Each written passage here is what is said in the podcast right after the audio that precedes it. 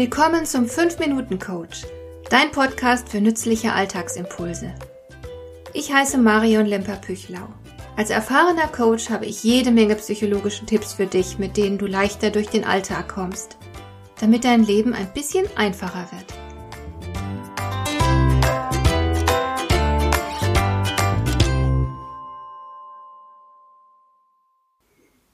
Ich wettere schon seit Jahren gegen den Begriff der Work-Life-Balance und habe mich sehr gefreut zu erfahren, dass es einen sehr berühmten Menschen gibt, der genauso denkt. Ich spreche von Jeff Bezos, dem Chef von Amazon. Ihm gefällt die Idee gar nicht, eine Balance herstellen zu wollen, denn, und diesen Gedanken finde ich sehr interessant, der Begriff Work-Life-Balance impliziert eine Art Tausch. Der Amazon-Chef findet es viel besser, eine ganzheitliche Beziehung zwischen der Arbeit und dem Leben außerhalb des Arbeitsplatzes zu schaffen. Und genauso sehe ich das auch, denn der Begriff Work-Life-Balance impliziert ja eine Zweiteilung unserer Existenz. Auf der einen Seite die Arbeit, auf der anderen das Leben. Und da fragt man sich natürlich zu Recht, was wir denn sind, wenn wir arbeiten. Sind wir dann etwa nicht lebendig? Ist das nicht Teil des Lebens? Ja, was dann? Sind wir Marionetten oder Roboter oder Werkzeuge oder was sonst? Und das ist natürlich Blödsinn. Selbstverständlich sind wir auch am Arbeitsplatz lebendig. Jeff Bezos handhabt sein Leben am Arbeitsplatz zum Beispiel so, dass er stets gut gelaunt ist. Das erreicht er, indem er ein glückliches Privatleben schafft. Er nimmt sich zum Beispiel die Zeit, jeden Morgen mit der Familie zu frühstücken. Und angeblich wäscht er dann auch sein Geschirr selbst ab. Jeff Bezos sieht nicht zwei Gegenpole, die in Balance gebracht werden müssen. Für ihn bilden das Leben am Arbeitsplatz und das Privatleben vielmehr einen Kreis. Sie sind eine Einheit.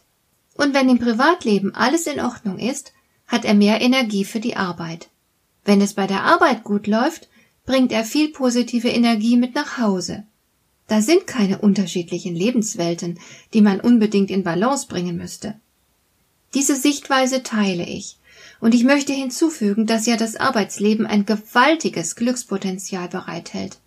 Wenn wir aber zu fest an die Work-Life-Balance glauben, können wir dieses Glückspotenzial erst gar nicht erkennen. Es ist aber tatsächlich da, und einige Forscher meinen sogar, die Arbeit besäße ein größeres Glückspotenzial als die Freizeit. Denn du bekommst bei der Arbeit jeden Tag und ganz selbstverständlich Glücksfaktoren geliefert, die dein Leben sehr bereichern. Der größte Glücksfaktor besteht vielleicht darin, dass du mit deiner Arbeit Nutzen für andere schaffst. Irgendjemand profitiert von deinem Tun. Damit erfährst du Sinn. Nichts ist schlimmer, als nichts zu tun zu haben und keinen Sinn erfahren zu können. Du aber bist durch deine Arbeit eingebunden in das Ganze. Du bist wichtig. Du leistest einen Beitrag. Du kannst stolz auf dich sein. Und das natürlich umso mehr, je mehr du leistest. Du hast die Chance, bestätigt zu werden.